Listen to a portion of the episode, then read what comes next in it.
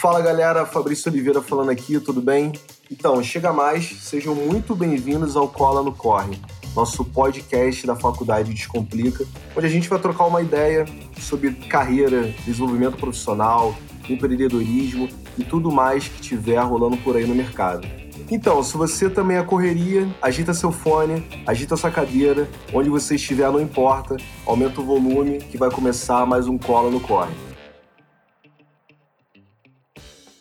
Fala pessoal, Fabrício Oliveira aqui mais uma vez. Como vocês sabem, sou professor do Descomplica e agora host aqui do nosso podcast Cola no Corre.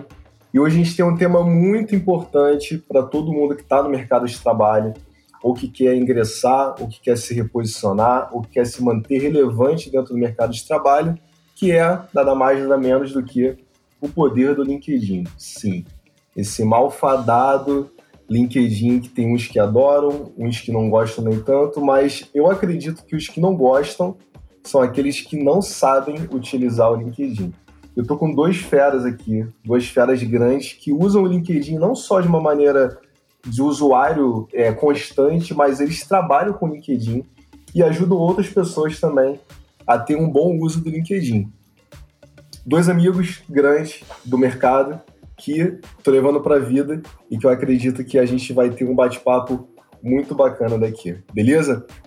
A primeira é a Dalva Correia, que ela é comunicadora, escritora, fundadora do Batida Perfeita, né? Uma empresa que presta mentorias individuais, treinamentos corporativos e oferece também oficinas de produção e conteúdo para o LinkedIn. Dalva, seja bem-vinda. Ah, obrigada, Fabrício. É um prazerzão assim estar tá aqui uh, nesse podcast, né? Que é o Corre, né? Cola no Corre, isso. Cola no Corre. É bem carioca esse nome, viu? Adorei. tem que ser, né? Tem que ser porque bom. quando a gente for gravar eu já vou falar no chiado, né? Então tem que ser uma coisa que já é característica. Cola no Corre. É muito bom estar aqui com vocês, com você, com o Cris. Vai ser aí um bate-papo incrível sobre o poder do LinkedIn. A galera precisa se ligar nessa ferramenta para poder alavancar marca pessoal, carreira, enfim, e tudo mais. Show de bola, Dalvi. Ó, sou teu fã, eu te sigo lá, hein, cara. Obrigada, Fabrício. Eu também te sigo. Ó, o outro é mais figurinha repetida do que eu não sei o quê? É aquele tipo de gente que, tipo assim, a gente fala. Sabe aquele cara do LinkedIn? Eu já fui abordado assim tava na faculdade que eu trabalhava, tu é o cara do LinkedIn? Esse é mais figurinha repetida do que eu não sei outra coisa. Sempre tem, acho que o LinkedIn tem a marca carimbada ali em tudo que ele faz. Mas é porque ele faz bem, representa bem a rede, com certeza, né? Ou eu vou apresentar aqui o Cristiano Santos, como eu falei, além de ser o cara do LinkedIn, é TEDx Speaker, olha a moral do cara. Professor universitário, dá palestra e consultoria sobre marketing digital e mídia social e com certeza aborda muito o tema LinkedIn. Bem-vindo, irmão.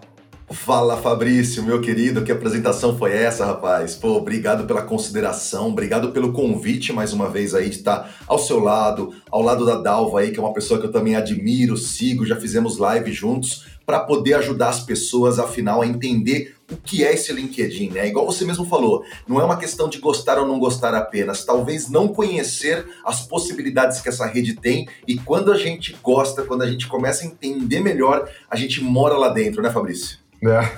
Ô, mano, eu tô aprendendo contigo, porque quando a gente fez aquele evento lá do LinkedIn, né? O LinkedIn te apoia, eu gostei pra caramba da tua apresentação. Eu te falei isso, né, na hora lá do, eu tenho total dote assim para apresentar e eu estou esperando o nosso próximo programa aí sobre empreendedorismo que você com certeza vai apresentar em alguma TV aí. Tô, tô botando fé, cara. Valeu, Esse meu querido. É o Robbins, né, do Brasil. Pô, é obrigado pela Robbins. torcida. Não vou, não vou esquecer dessa torcida e dessa frase daquele dia, hein, cara. Você me pegou de surpresa, mas vou te dizer que vamos lá, vamos, vamos fazer acontecer. É, do coração, porque eu realmente percebi que tinha qualidade ali, cara. Mas vamos lá, como a gente falou, né? A gente vai falar sobre o LinkedIn. Tem várias estatísticas assim que a gente sempre fala do LinkedIn, né? A quantidade de usuários, o quão ele é representativo dentro do mercado de trabalho. Eu acho que a gente pode falar isso um pouquinho mais à frente, mas a minha vida, particularmente, ela mudou antes e depois do uso constante do LinkedIn, né? Eu acho que para vocês também deve ter sido a mesma coisa. Eu vou trazer só alguns dados aqui para a galera que está ouvindo a gente contextualizar, como por exemplo, a Isto É, disse que o LinkedIn teve um aumento do seu público em mais de sete vezes de 2011 para cá. Olha a quantidade de acesso que o LinkedIn teve, né? Uma outra empresa chamada eMarketer, ela especulou que só em 2021 o LinkedIn poderia faturar em média mais de um bilhão de dólares. Mais de um bilhão de dólares. A Kinsta mensurou que o LinkedIn é 277 vezes mais eficaz na geração de lead do que o Facebook e o Twitter. Então, assim, a gente consegue ver a relevância do LinkedIn e o quanto que ele não é importante só porque a gente utiliza, mas as estatísticas em si, elas estão comprovando que ele tem um, um diferencial muito grande. Aí eu vou jogar a pergunta para os dois, vocês que se resolvem quem vai responder primeiro. Quais são os diferenciais que vocês veem no LinkedIn em comparação a outras redes sociais? Eu vou primeiro, hein, Cris? Vai lá, pode começar. Olha, a, a, grande diferença que eu vejo do LinkedIn para as outras redes é uma plataforma que fomenta muito o relacionamento.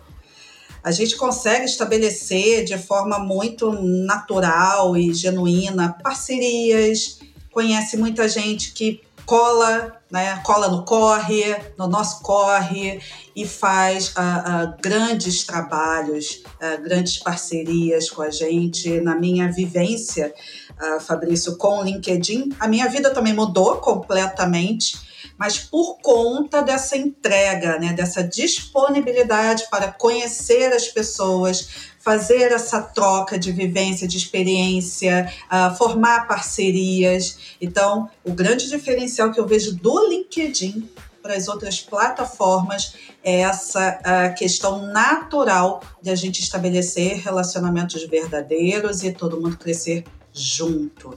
E esse crescimento orgânico, né, uma coisa que a gente vai falar um pouco mais para frente em relação a gerar renda, né? Nós como produtores de conteúdo termos a nossa renda vinda do LinkedIn de forma orgânica. É impressionante mesmo o poder que o LinkedIn tem nesses sentidos. É, o LinkedIn é uma rede que não, você não tem total necessidade de você fazer impulsionamento, por exemplo, como outras redes, né? Você Acho que só da geração de um conteúdo de qualidade, e a gente conversou isso né, no, no LinkedIn Te Apoia, porque o LinkedIn ainda tem um diferencial muito por conta do algoritmo dele, né? Sim. Ele ainda entrega muita coisa. Tem redes sociais aí que, poxa, você produz conteúdo e entrega para menos de 10% da, da rede. Então isso é muito frustrante, porque parece que você é, rema, rema e você não consegue chegar em algum lugar a nível de relevância, né? O LinkedIn não, o LinkedIn você sabe que se você tiver uma constância ali de produção, se você postar coisas bacanas, se você não for uma pessoa que gosta de ficar retalhando, ou seja, que você esteja ali para agregar, eu acho que as pessoas vão perceber porque elas querem ser ajudadas, né? Isso que eu acho bacana, acho que é uma rede que você vê que as pessoas estão ali procurando ajuda mesmo, procurando luz, procurando vaga, procurando oportunidade. Eu vejo muita gente reclamar de quem produz conteúdo, todo mundo que produz, eu, você, o Cristiano. Mas, cara, quando você recebe uma mensagem de alguém na inbox falando, poxa, o que tu falou, cara, mudou meu dia, ou então, ah, isso era tudo que eu queria ouvir hoje. Acho que paga qualquer crítica que você receba de. Eu já fui chamado de biscoiteiro, fui chamado de sensacionalista. Pô, o Cris deve receber esse tipo de elogio também, né, Cris? Pois é, eu acho que não tem como. Quando a gente vê uma rede popularizando, naturalmente a gente também vai sofrer com os haters, né? Então é muito interessante como é que no LinkedIn isso não é diferente. E se tem uma coisa que eu acho interessante que no LinkedIn, Fabrício, Dalva, tem diferença em relação às outras redes sociais, é esse funcionamento do algoritmo que o Fabrício citou bem. Sabe por quê? Porque enquanto em outras redes a gente vai lá, curte, comenta, a entrega não é muito forte, porque a gente realmente sabe que essas redes querem que você invista dinheiro ali para poder conseguir impulsionamento e aparecer mais. No LinkedIn, a gente tem que aproveitar enquanto esse alcance orgânico está bom. As pessoas já começam a se queixar falando assim: ah, mas eu estou sentindo diferença e tal, conforme mais gente chega na rede, né? Mas o que acontece é o funcionamento do algoritmo do LinkedIn. Toda vez que eu curto ou eu comento o post de alguém, Pro LinkedIn é como se eu estivesse compartilhando, então ele mostra esse post para minha rede. Então as pessoas recebem lá, Cristiano curtiu o post da Dalva, Cristiano comentou. Eu não precisei clicar no botão compartilhar. Então isso faz com que o nosso post, dependendo do número de likes ou de comentários que ele tem, ele começa a viralizar sozinho, sem eu precisar ter tantas conexões. Às vezes é natural para algumas pessoas que têm 500 conexões no LinkedIn olhar para o alcance do post e falar assim: nossa, mas o meu post, por exemplo, alcançou duas mil pessoas. Como ele alcançou quatro vezes o meu número, né? Tem mais gente curtindo do que conexões, né? Do que conexões. E tem um detalhe importante, né? Como é que ele viu que foram duas mil pessoas alcançadas? Tá aí o grande diferencial do LinkedIn. Você tem métricas para perfil pessoal. Então, só da gente olhar isso aí, você já começa a falar: poxa, vale a pena investir tempo no LinkedIn, viu?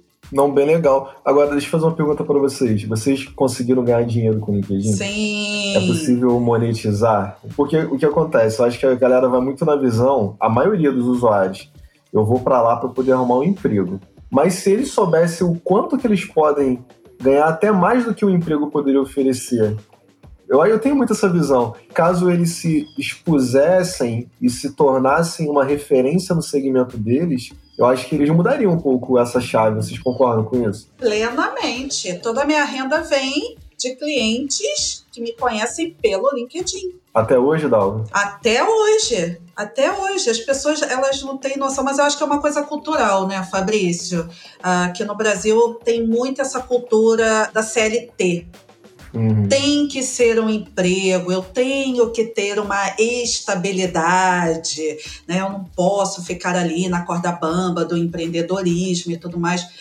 Mas é isso, se as pessoas tivessem essa consciência, como você falou, de caramba, eu tenho esse conhecimento, eu posso transformá-lo num curso, numa consultoria, numa mentoria, e eu vou botar minha cara e vou começar a oferecer, né? O quanto isso tem peso, valor e quanto pode dar de retorno, nossa, eu acho que não teria tanta gente perdida, viu? Sim. É porque é isso, é cara e coragem. Falar, olha, eu tenho esse conhecimento, vamos embora, o que, que eu posso oferecer aqui, de que forma? Colocar a cara, olha, galera, eu tenho esse conhecimento, estou oferecendo aqui uma consultoria nessa área, tá, tá, e a pessoa consegue. Vai o primeiro cliente, vem o segundo, toda a minha renda vem praticamente do LinkedIn. Contigo funciona assim também, Cris? Nossa, totalmente, porque em 2014 foi quando eu comecei a trabalhar assim com o LinkedIn. Nessa época eu era coordenador de mídias sociais, né? Na verdade ainda não era coordenador, eu era analista de mídias sociais na Editora Globo e cuidava da estratégia das redes sociais das revistas da Editora Globo. E nessa época eu comecei a estudar um pouco mais o LinkedIn, porque algumas marcas da Editora Globo, como Época Negócios, pequenas empresas, estavam entrando no LinkedIn e precisavam entender um pouco mais essa estratégia. E aí eu começo ali em 2014 a estudar a ferramenta, começo a criar um grupo no Facebook sobre esse assunto para ajudar a galera que não conhecia muito sobre a rede e comecei a ser chamado para um evento e outro para poder falar de LinkedIn. E nisso eu usava o próprio LinkedIn para divulgar o que eu estava fazendo.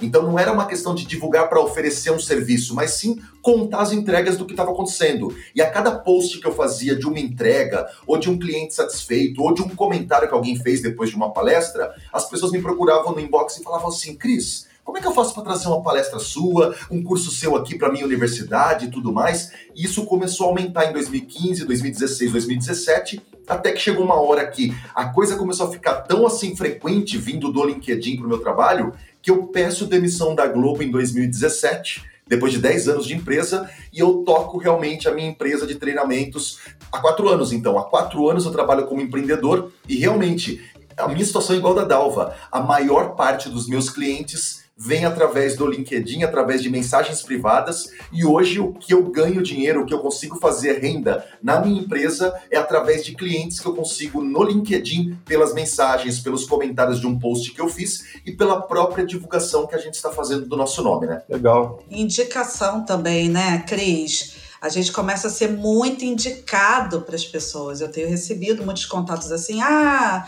me indicaram você, é porque, mas vem tudo do LinkedIn, Fabrício.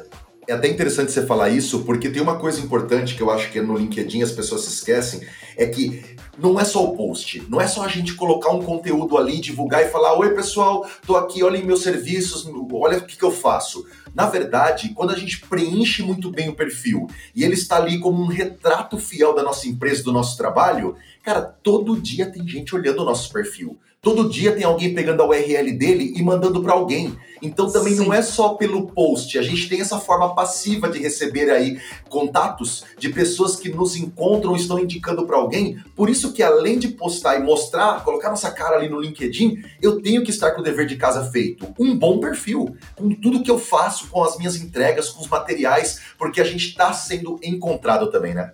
Eu, esses dias eu fiz um post porque eu acabei vendo um comentário que um usuário fez. Um comentário não, ele fez um post também, eu olhei, eu achei que faz sentido o que ele falou, mas eu achei que ele estava usando uma forma incorreta, assim, de usar o LinkedIn. Por quê? Ele estava falando como se fosse um funil, aquele funil de venda, né? Dizendo que ele adicionou tantas pessoas, aí dessas pessoas ele entrou em contato com Y, que responderam X ele e que ele se prontificou né, para vagas e tudo mais para uma quantidade Z e que uma quantidade muito diminuta aceitou tomar um café com ele ou receber, coisa assim, de um universo de 100 que ele contactou no início, ele só teve contato ali com três pessoas que deram um ok para ele, ou que marcaram, ou que disse, beleza, manda o teu currículo. E aí, assim, ele tava reclamando disso. Falei, poxa, mas ele falou, isso não é uma rede social para troca de oportunidade, para vagas e tudo mais. Como é que de 100, quatro vão é, me retornar? Eu fiquei pensando, cara, esse cara tá usando errado, cara. Tá usando errado porque parte do princípio é o seguinte: às vezes, uma pessoa adiciona você. Aí você vê ali que a pessoa adicionou, você aceita. Automaticamente, eu vejo esse usuário já mandar uma mensagem para mim no inbox. Pô, Fabrício, obrigado por adicionar. Eu sou fulano ciclano que trabalho na área tal, estou precisando de uma oportunidade, se quiser, tá aqui meu currículo. Qual a probabilidade da gente aceitar o currículo dessa pessoa se a gente não conhecer essa pessoa? Hoje em dia é tão complicado você até divulgar a vaga, então você indicar a vaga para uma pessoa que você conhece, que você é amigo, que você não sabe qual vai ser o dia a dia daquela pessoa no trabalho e que pode queimar o seu nome sim. Imagina para uma pessoa que você nunca viu na vida, por mais que você queira ajudar, sabe? É totalmente diferente, por exemplo, quem não conhece o Cristiano, quem não conhece a Dalva, se aparecer uma vaga ou uma oportunidade dentro das características deles, né? É lógico que eu vou compartilhar, porque eu já tenho uma relação. Eu acho que as pessoas não conseguem ver que a rede ela é feita para você primeiro criar relação, conhecer a pessoa e depois você indica. É como se você estivesse num relacionamento onde você conhece a pessoa no primeiro dia e você já quer casar com a pessoa. Vocês têm essa visão também? Eu estou viajando. Perfeito, Fabrício. Uh, eu também bato muito nessa tecla. Falo, cara, mandar esse tipo de mensagem, né? Como se fosse uma mensagem padrão. Você só muda o nome da pessoa, mas é a mesma mensagem para todo mundo, se apresentando, oferecendo currículo, ou então os serviços. Tem que fomentar o relacionamento. Visita o perfil da pessoa, o conteúdo da pessoa, vê se realmente vai se conectar a ele, se faz sentido para você, para tua estratégia, para o que a pessoa realmente tem interesse. Interaja ali primeiro, antes de buscá-la, de procurá-la na mensagem privada porque aí você vai ter conteúdo para fazer abordagem, né? Olha, já conheço o teu perfil, já acompanho, gosto muito do seu conteúdo, em específico, e aí pode até trazer algo mais específico, o post sobre o tema X, né? Vai ao encontro do que eu penso, do que eu faço também no meu trabalho, na minha vida. E a partir desse ponto, até para chamar a atenção da pessoa, não sei se com vocês é assim, mas quando eu recebo uma mensagem com essa introdução, sabendo que a pessoa olhou de fato para mim, eu falei, bom, aqui ela vai ter atenção. Não é uhum. uma mensagem padrão que eu estou recebendo, na qual a pessoa ela só fala dela, porque eu sou fulano, eu, eu faço preciso, tal coisa, eu, eu, preciso, eu quero. Já recebi mensagem, está aqui o número da minha conta, né? Então aí o você só vê nesse momento. Você pode fazer um depósito na minha conta. Então, Mas sério isso? Seríssimo, é seríssimo.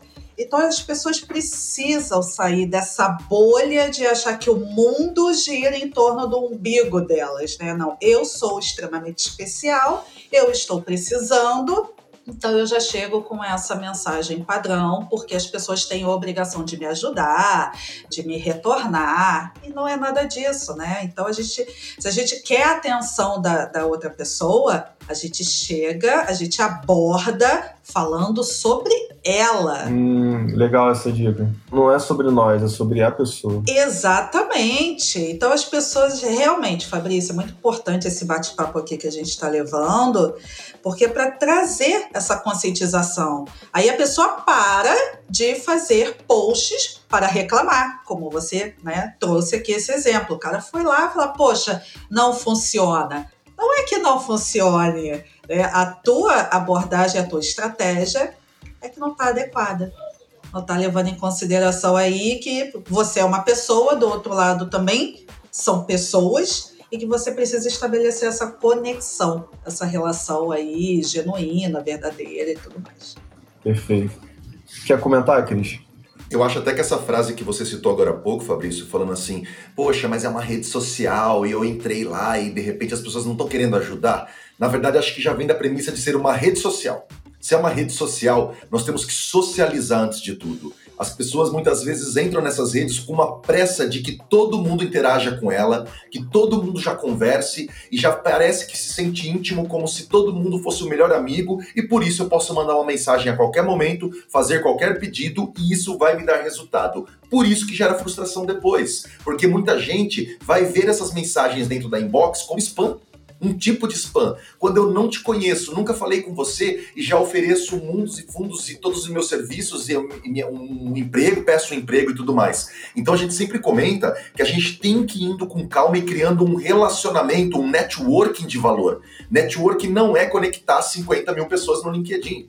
Networking, na verdade, é a gente ver se eu tenho 30 pessoas, daquelas 30 pessoas, quem que de repente eu posso estar mais próximo ali, que de repente eu posso aprender com elas, consumir os conteúdos, pegar informações, interagir com coisas que às vezes ela posta que não tem a ver apenas com trabalho, porque também tem muito disso, um parabéns numa mudança de emprego, essas coisas todas para poder não aparecer só quando eu preciso. E tem um detalhe importante sobre esse papo. Ontem, por coincidência, eu vi uma enquete que estava rolando no LinkedIn de uma moça que ela é coordenadora de RH, o nome dela é Priscila, ela fez um post e estava viralizando, que era uma enquete que ela fez assim, falando assim, ó, eu tenho muita curiosidade para saber se esses posts marcando inúmeras empresas ao procurar emprego são eficientes. E ela criou uma enquete sobre isso. Então a pergunta dela na enquete era bem essa, ó. Já conseguiu nova oportunidade no LinkedIn, fazendo post pedindo emprego e marcando inúmeras empresas? Dividam suas experiências conosco tinha uma amostragem de 14 horas que essa enquete está no ar, com 3 mil votos, e desses 3 mil votos, 93% falou que não, não conseguiu nada marcando pessoas. Então, assim, a gente está vendo o resultado de uma enquete pública que está no LinkedIn. Os próprios usuários falando assim que não, não recebam uma oportunidade, porque é aquela coisa, isso não é segmentado, é jogar pela sorte, abordar 100 pessoas, contatar todas elas. Eu até penso na energia que a gente concentra nisso versus o foco que a gente poderia ter num contato mais importante, mais efetivo no nosso negócio ou para oportunidade de emprego, né? É, a relação não é atacada, é varejo, né? não adianta. Exato. Perfeito. Eu estava pensando aqui, quando vocês falaram é, do uso do LinkedIn, o quanto ele pode ser um substituidor daquele currículo que a gente. Eu sou da época que eu imprimia currículo na Xerox e ia entregando na porta das empresas. Vocês deviam sim, ter sim. feito isso em algum momento. Sim. Total, total. Eu fiquei pensando, poxa, o LinkedIn, na verdade, ele é como se fosse um currículo em movimento. Pô, aí, pessoal da produção, faz esse corte aqui do podcast que isso daí ficou bonito o LinkedIn é o currículo em movimento. Por quê? Quando você entrega o currículo para um empregador, ele vai comprar o que está ali escrito. Só que o LinkedIn você pode entrar no comentário do cara, ver o que, que ele está curtindo, quais são as atividades dele. Se ele tem comentários machistas, sexistas, se ele é um cara que posta coisas que reclama da vida, já sabe que é um cara que não tem o poder da autorresponsabilidade na vida dele. Ou seja, você tem como investigar e as empresas fazem isso, né? fazem isso constantemente. Vocês acham de fato que o LinkedIn já substituiu o currículo? Todo profissional tem que ter, então, LinkedIn. Caso não tenha, é porque ele não está dentro do que é feito hoje em dia.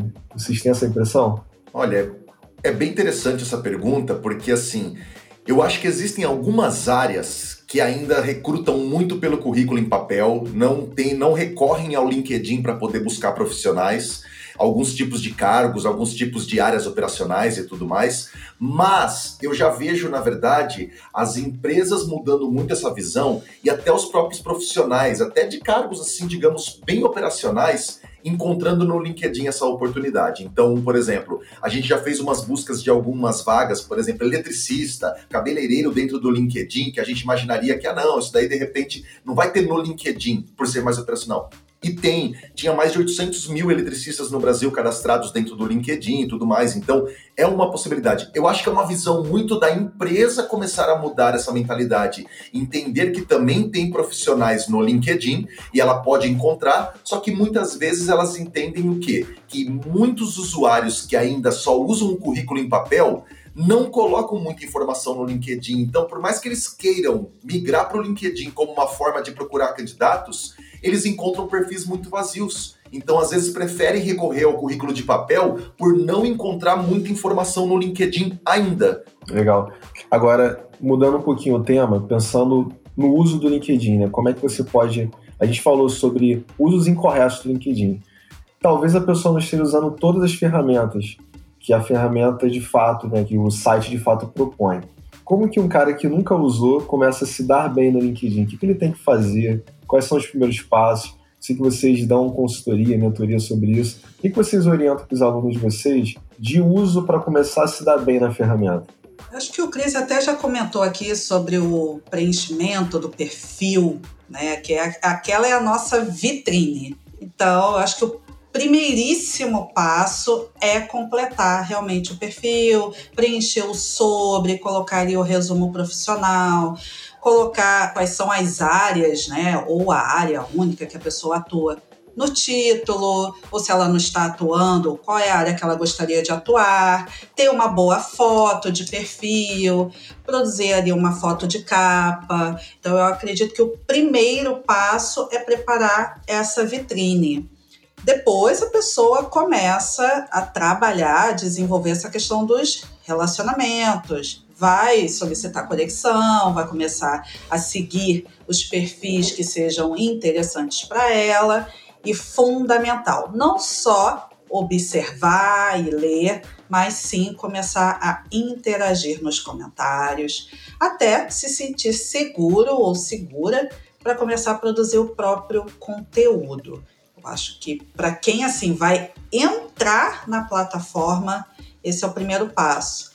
Porque a partir do cadastro, das primeiras conexões, o perfil dessa pessoa já começa a ser visitado, né, Cris? Exatamente, Dalva. Eu assino embaixo a sua fala, principalmente nessa questão de preenchimento, três pontos importantes que as pessoas deixam um pouco de lado no perfil e que, assim, são extremamente importantes para a palavra-chave das buscas que são feitas no LinkedIn são o título, aquele que fica abaixo do seu nome, o estilo slogan do que você é. Sou Cristiano Santos, professor, palestrante, especialista em LinkedIn, marketing digital. Esse tipo de título, na verdade, reforça o que, que você faz no mercado. Ele não tem que ser um título apenas do que você faz atualmente, mas sim suas principais tarefas, suas principais expertises para você aparecer na busca. Depois, um bom sobre, que é o tal do resumo onde você pode escrever em até dois mil caracteres o que, que você faz, já fez na vida, colocar também assim um resumo do que, que você conhece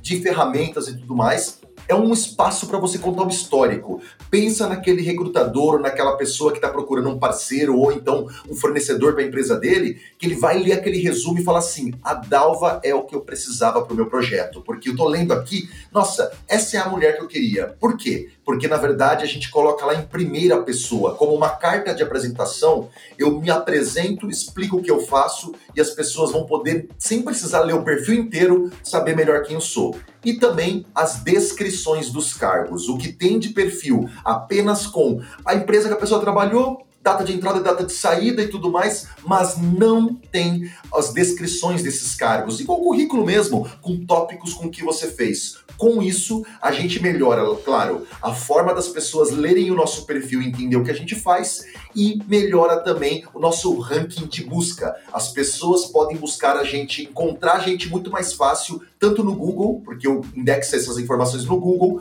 como também dentro da própria ferramenta de busca do LinkedIn. E dentro dos cargos que você tem, tem muita gente que não sabe, mas você pode adicionar mídia também. Você pode adicionar é, fotos que você fez palestras dentro da empresa, pode adicionar certificados, formações que você fez.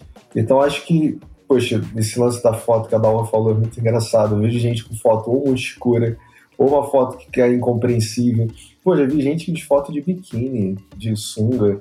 Então, assim, parece bobeira, parece uma coisa boba assim, ah, mas o que, que vai interferir? Interfere muito, assim, porque a tua carta de apresentação é a maneira que você está se colocando sem falar nada para o seu empregador.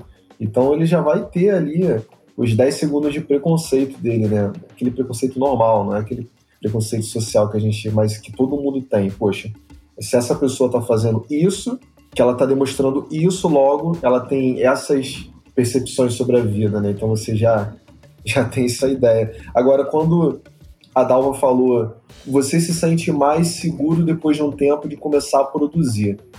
Isso é muito perfeito, né? Porque você não precisa abrir a rede e começar a produzir de um dia para o outro. Poxa, é, eu já conversei com o Cris sobre isso. Eu comecei a usar o LinkedIn.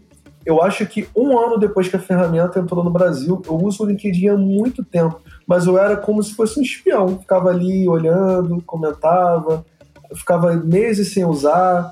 2017 que eu fui começar a usar constantemente o LinkedIn. Olha quanto tempo. Muito tempo depois. E eu já produzia conteúdo, produzia texto em outras redes, aí que eu fui fazer a transição. Mas, Dalva, como é que você consegue achar a sua tribo? Né? Eu, eu vejo muita gente, por exemplo, quer produzir conteúdo e acaba acreditando que a tribo dele é a tribo X.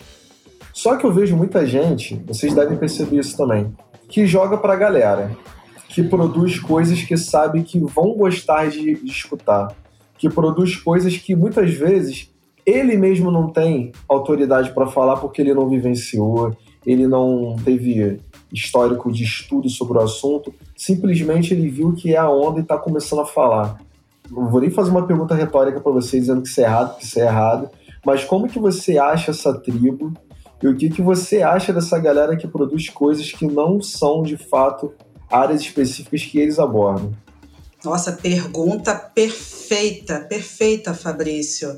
Essa questão de encontrar a tribo, primeiro, a pessoa ela precisa se conhecer, né? Ela precisa olhar para dentro para poder identificar quais são as minhas habilidades principais, o que eu domino, o que eu preciso melhorar fazer mesmo, sabe? Esse trabalho de autoconhecimento, falar o que, que eu vou bancar, o que, que eu não dou conta de bancar, sem se preocupar tanto com a grama do vizinho, porque o vizinho está fazendo dessa forma, tá bombando, eu vou fazer igual. Não, peraí, qual é a tua essência?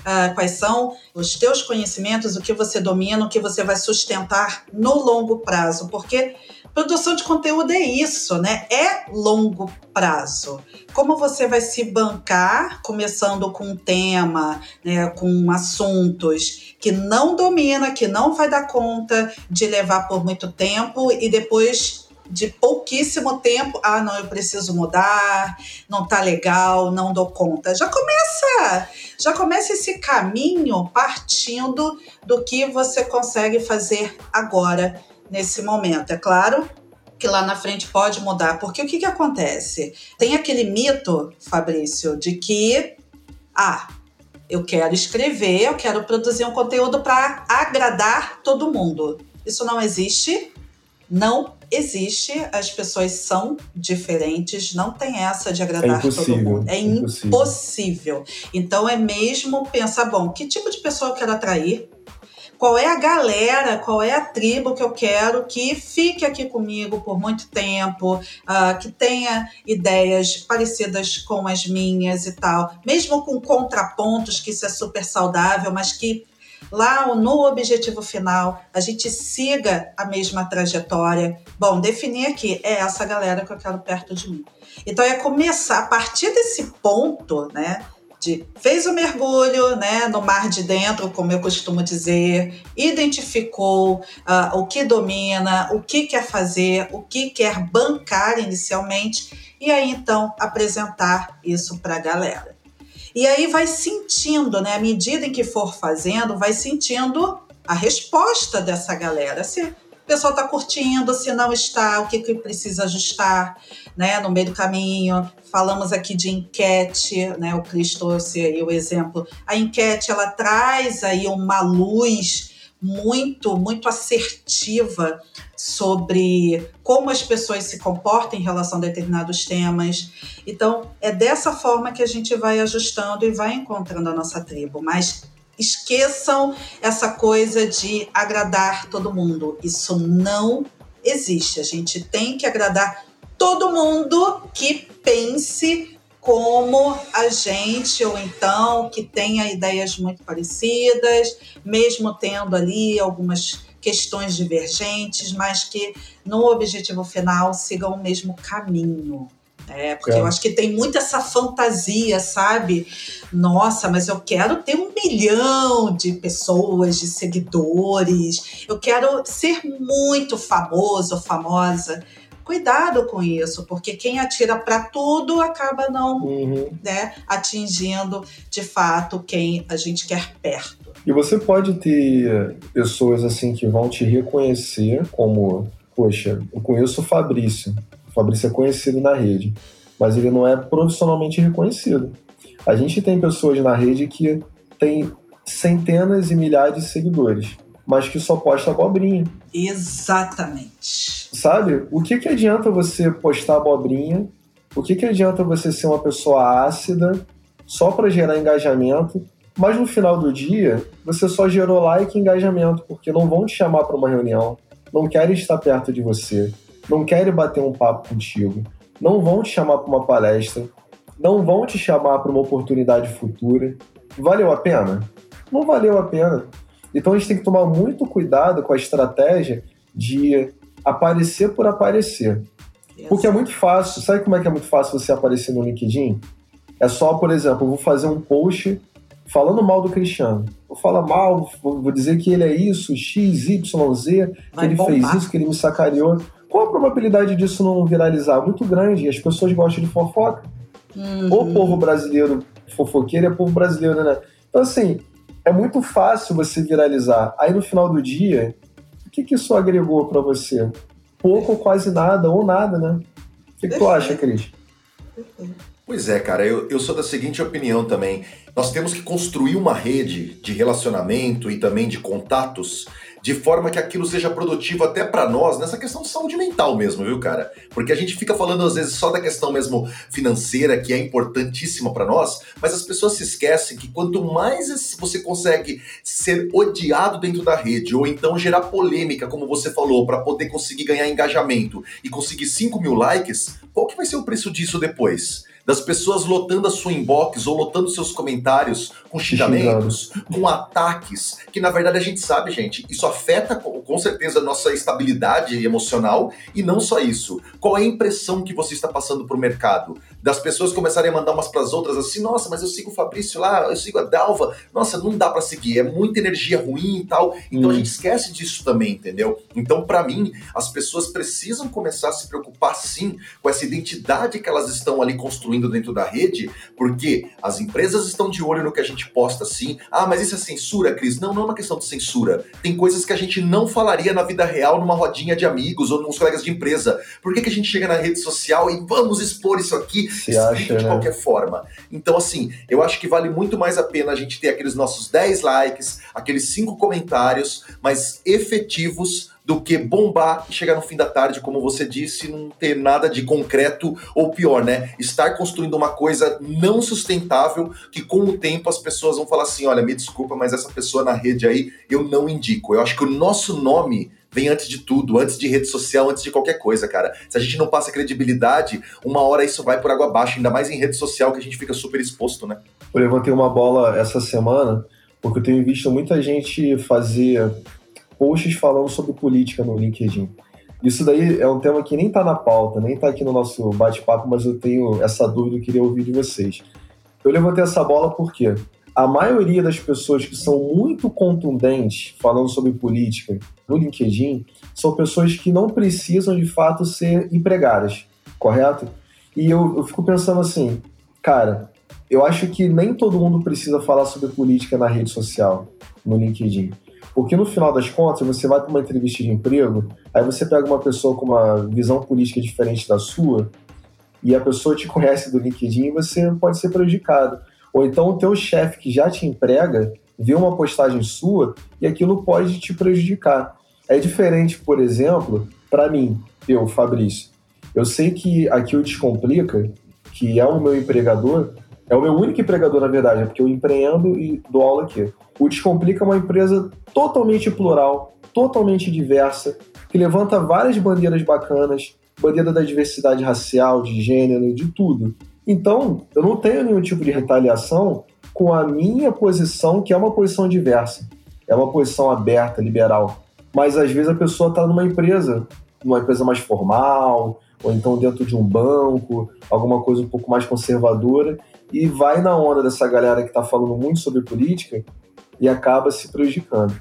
Eu falo, eu, Fabrício, falo, porque, poxa, eu já tenho uma trajetória de vida, eu exponho essa trajetória de vida, que é uma, uma trajetória que é uma trajetória suburbana, periférica, uma trajetória que fala sobre negritude. Eu levo muito tema de negritude para o LinkedIn, porque é o que me toca e eu acredito que a gente tem que falar nisso dentro das redes sociais e dentro do mercado de trabalho, porque é muito duro você viver durante um bom tempo no mercado sendo tolhido com relação ao teu cabelo, a maneira que você se veste, a maneira que você se fala, tudo meio que é velado numa forma de racismo, né? Aquele antigo boa aparência, aquela antiga conduta que as pessoas conseguem fazer uma volta ao mundo para dizer que você não tem que ser você mesmo, porque você tem que se branquificar. Isso é um, é um papo muito mais avançado, mas é o que eu estou falando.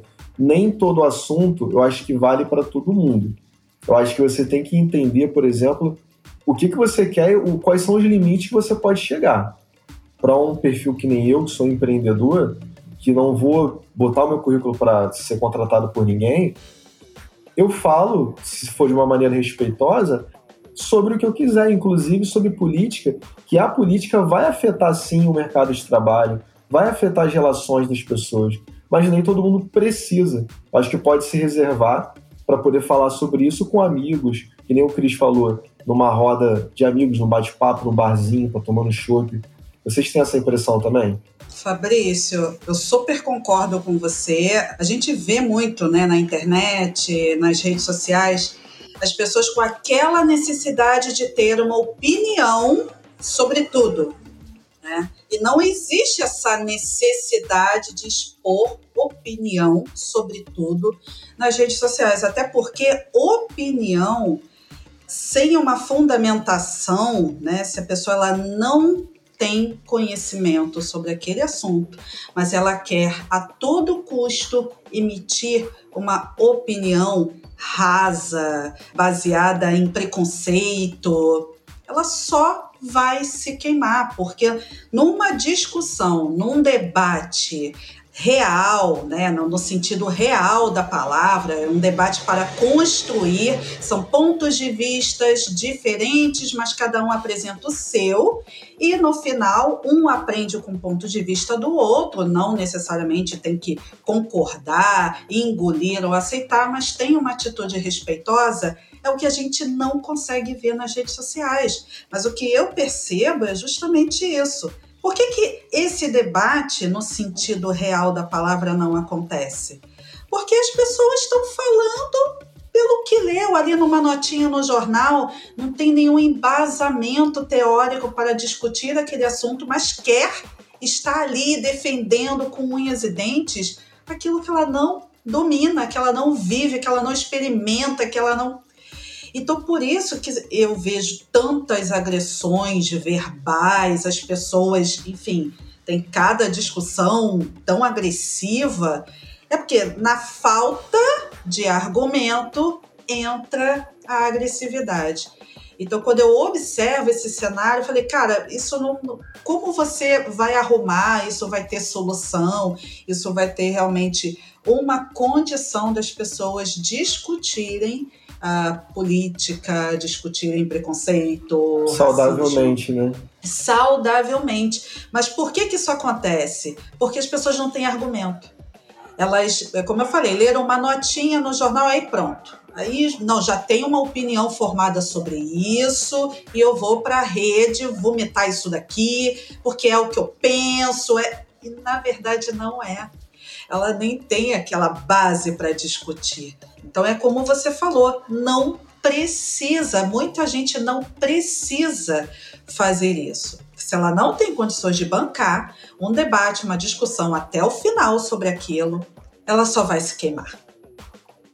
É, e eu acho que principalmente dentro do LinkedIn, a gente está ali falando do nosso trabalho, a gente está ali expondo as nossas prestações de serviços, conversando com pessoas, tentando conseguir novos parceiros, novos empregos. Eu acho que tudo tem que ter um contexto. Então eu vou falar de política, mas o meu trabalho, ou aquilo que eu falo, o assunto que eu geralmente compartilho na rede, não tem nada a ver com isso. Então também eu não estou querendo só pegar uma modinha, uma onda e vou entrar no assunto da política para poder, olha, estou falando como todo mundo porque o assunto está bombando. Isso também não é bem visto. A gente tem que tomar muito cuidado de o quanto eu realmente tenho lugar de fala, como a Dava está falando ali, ó. Eu tenho lugar de fala para poder comentar sobre um assunto. Será que eu consigo trazer esse debate porque eu tenho conhecimento disso mesmo? Eu estudo sobre esse assunto, de que forma que ele afeta a minha vida, ou eu só tô querendo engajar?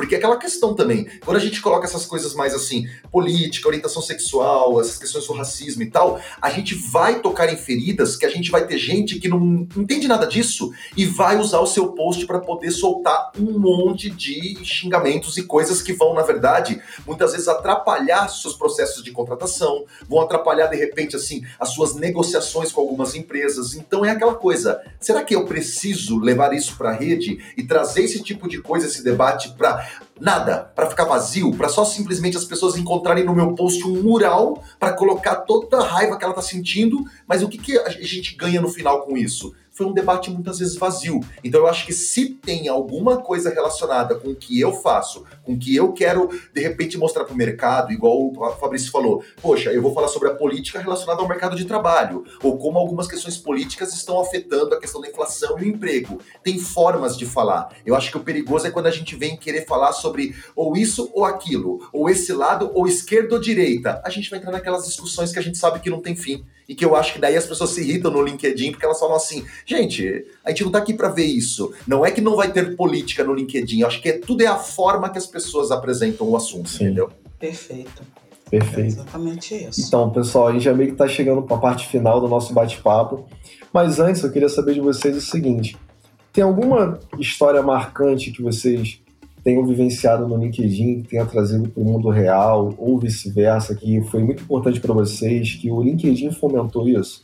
Olha, eu, assim, de cara, assim, quando você perguntou aqui agora, já me veio na cabeça o, uma oportunidade de negócio que eu acho que é bem bacana compartilhar, que na verdade foi pelo LinkedIn em 2019, depois de praticamente ali cinco anos, seis anos trabalhando com LinkedIn, assim, todos os dias praticamente que eu recebi meus convites para minhas primeiras palestras internacionais. E eu sempre gosto de falar isso em aula, por quê? Porque, na verdade, eu perguntei para essas pessoas que entraram em contato comigo via inbox do LinkedIn como elas me encontraram. E elas falaram assim: Olha, Cris, eu estava buscando palestrantes no Brasil para poder vir dar uma palestra para brasileiros nos Estados Unidos. Seu nome apareceu no resultado de busca, então a gente fala muito sobre esse negócio de ranquear o nosso nome com palavra-chave, mas me marcou uma coisa que ela falou assim: ó, mas de verdade, o que, que me fez decidir assim trazer você para cá foi ver as consistências dos seus posts. Eu fiquei dando uma olhada nos seus últimos posts lá no LinkedIn e vi que você respondia a galera, vi que as pessoas sempre estavam interagindo com você e a forma com que você respondia essas pessoas me fez tomar a decisão do tipo assim: olha, esse cara aqui, pelo jeito, é tem consistência certo. no trabalho. E aí, olha que interessante, a gente pensa que é só preencher a gente pensa que é só mandar e oferecer nosso trabalho para um monte de lugar, sendo que às vezes uma oportunidade dessa, quando é que eu iria conhecer essa mulher que me convidou para os Estados Unidos? Talvez na vida, talvez eu nunca esbarraria com ela, mas o LinkedIn que abriu essas portas, porque a gente está ali, ó, exposto universalmente, digamos aí. Então aí já fica até uma dica em cima disso, não esquecer de ter o nosso perfil em dois idiomas, principalmente para começar para a gente poder aparecer em buscas no mundo todo. Então, isso foi nos Estados Unidos e no Japão. Foi através do LinkedIn em 2019 que essas duas pessoas me encontraram e me chamaram. Então, para mim, poxa, primeira oportunidade internacional, LinkedIn, eu tenho assim um, um carinho muito grande por essa rede, né? Mas tu foi pro Japão, cara? Que irado. Fui, cara, fui em, outubro de 2019, eu fui para Tóquio e de Tóquio eu fui para Hamamatsu, que é uma cidade assim, uma das maiores cidades do Japão com público de brasileiros, cara. Tanto é que eu achei muito impressionante que Hamamatsu, as placas estão em japonês, inglês e português na cidade. Pô, porque tem um, um dos maiores assim, maior número de moradores japoneses, e aí eu fui lá palestrar para brasileiros que moram no Japão, cara. E assim, que experiência! Peguei até tufão, tufão, terremoto, foi uma coisa assim meio. experiência. Foi contundente mesmo. completa de Japão, mas, mas foi bacana, cara. Tudo que o LinkedIn proporcionou, né? É impressionante essa ferramenta, né, Cris? Eu, nossa, é muito incrível. Você agora tocou num ponto. Olha só que interessante. Você foi convidado por conta da forma como você se relaciona nos comentários. Fica a dica aí para a galera, né? Eu também já percebi isso ah, nas tuas postagens. Eu falo, gente, olha como o Cris acolhe as pessoas nos comentários, respondendo, comentário de todo mundo, super acolhedor, super carinhoso, dando atenção para a pessoa a gente acha que isso não é nada, isso é uma coisa pequena, será que vai fazer diferença? No longo prazo é o grande diferencial, viu? Parabéns, Cris, pelo teu trabalho. Poxa, obrigado. Mês passado eu fui convidada, né, falando aí de, de palestra internacional, eu recebi um convite da fundadora de uma associação de mulheres empreendedoras no eixo Europa-África recebi esse convite para participar de uma live com mulheres empreendedoras. Uh, tinham mulheres em Londres, em Cabo Verde, Angola, Portugal. E foi por conta do LinkedIn. A fundadora da associação acompanha o meu trabalho lá e super quis me chamar para participar desse evento. E todo aquele reconhecimento né, que a gente percebe no decorrer do evento, o carinho das pessoas, é que de fato elas estão além mar, né? Ali acompanhando o nosso trabalho. É incrível, é muito, muito gratificante receber todo esse reconhecimento, uh, ser convidada assim para fazer algo fora do Brasil, em função do conteúdo que a gente produz na rede, né? É uma construção, é uma conquista que vem em cima, né, pautada naquilo que a gente defende, do que a gente constrói, na nossa consistência, uh, na produção de conteúdo. Então, essa é a minha experiência mais recente, assim. Eu também já tive o meu momento Beyoncé, de ser na época na época em que ocorriam ali os eventos presenciais, eu não sei se a galera ainda se lembra disso, mas existiu essa época. Até num, num evento que eu te conheci, Fabrício, do Insider, num evento do Insider. Legal.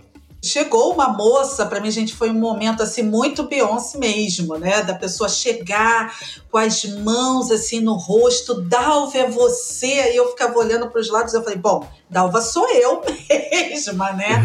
Mas aquele carinho, aquela postura de fã, né? A pessoa não estava acreditando que estava no mesmo evento que eu, que eu estava ali, que ela ia me abraçar, que ela ia, enfim. Falei, gata, olha só, você vai para onde? A gente vai sair daqui, vamos pegar o metrô juntas, sabe? Então, é. foi um momento também bem importante falar, caramba, isso acontece, né? Porque a gente acha que isso não tem possibilidade de acontecer, mas acontece.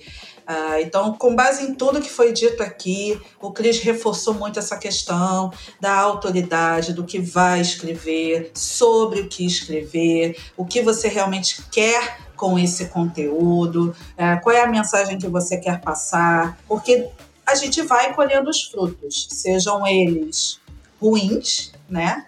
Ou uhum. muito bons ou excelentes frutos. É, porque da mesma maneira que você, por exemplo, vai encontrar alguém na rua para querer te abraçar, ou então querer saber como é que é você pessoalmente, você pode encontrar alguém para te dar um pescotapa também, né? Sim. Então tem que ficar bastante esperto também.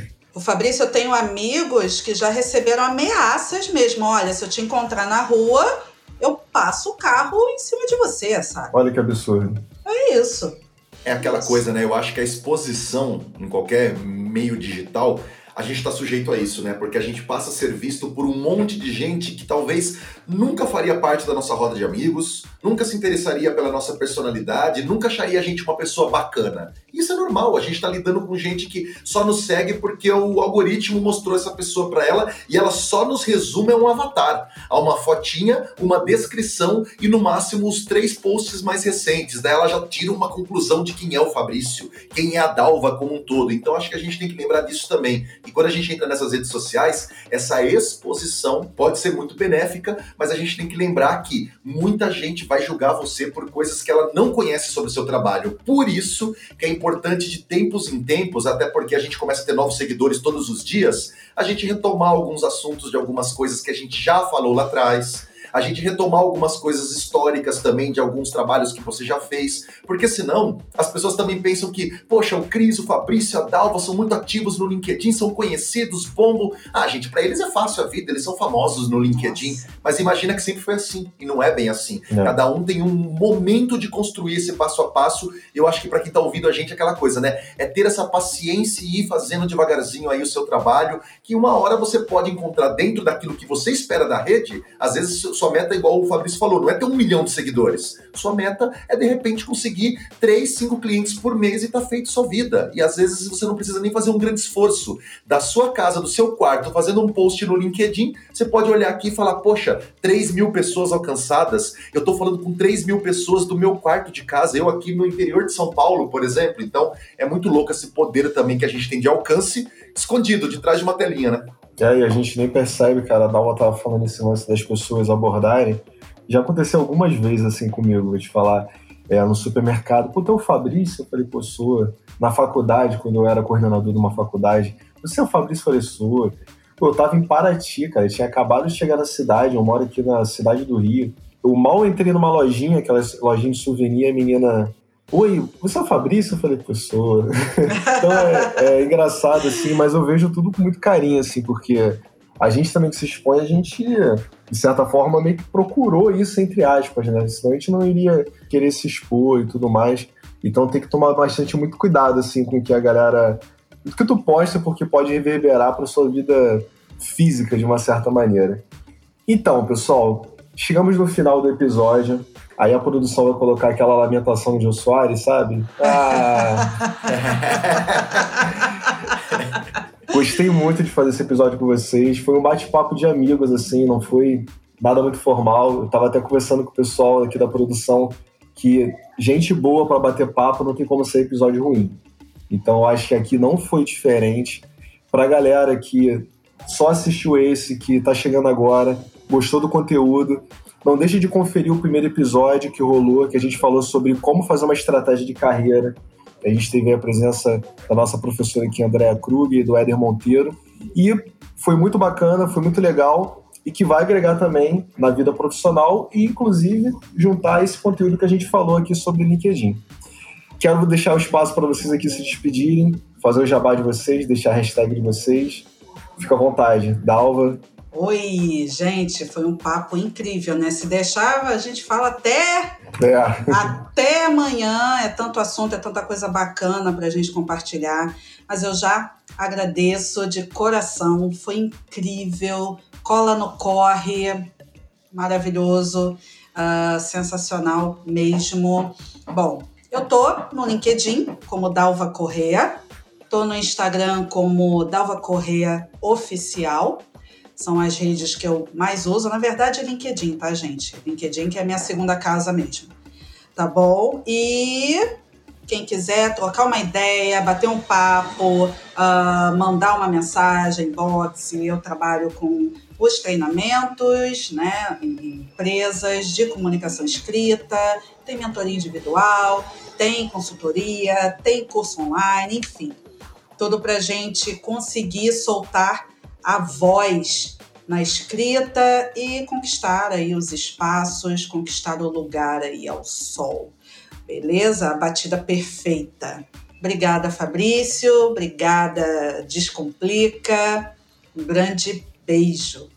Galera Descomplica, brigadão aí pela oportunidade de participar aqui do Cola no Corre. Poxa, que convite legal, falar de LinkedIn, falar de oportunidade, é uma coisa que a gente assim brilha os olhos, porque a gente sabe como isso pode mudar a vida e a carreira de muita gente. Então, quem quiser aí se conectar comigo e continuar esse papo, esse debate, Vai me encontrar nas redes sociais como Cristiano Santos, mas ah, para facilitar, no meu site tem o link para todas as minhas redes sociais. Então, quem quiser entrar aí, santoscristiano.com.br. Entra lá, santoscristiano.com.br. Lá no site também tem vários materiais, palestras na íntegra, vários materiais para consulta, para a gente continuar estudando LinkedIn e redes sociais. E a gente se encontra em outros papos, com certeza. Obrigado, Dalva. Obrigado, Fabrício.